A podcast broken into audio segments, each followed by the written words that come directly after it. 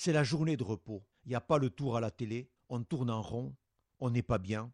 Car deux choses nous manquent. Le tour et la France. Le tour, c'est d'abord les coureurs. Ils nous manquent parce qu'ils ne sont pas des champions ordinaires, mais des cavaliers qui galopent vers notre propre enfance. Le tour, c'est aussi le vélo. Le vélo qui reprend ses droits à l'heure de la dictature du Vélib. Car le Vélib n'est pas un vélo, mais un Solex sans moteur, qui avec sa selle épaisse favorise la prolifération des culs mous.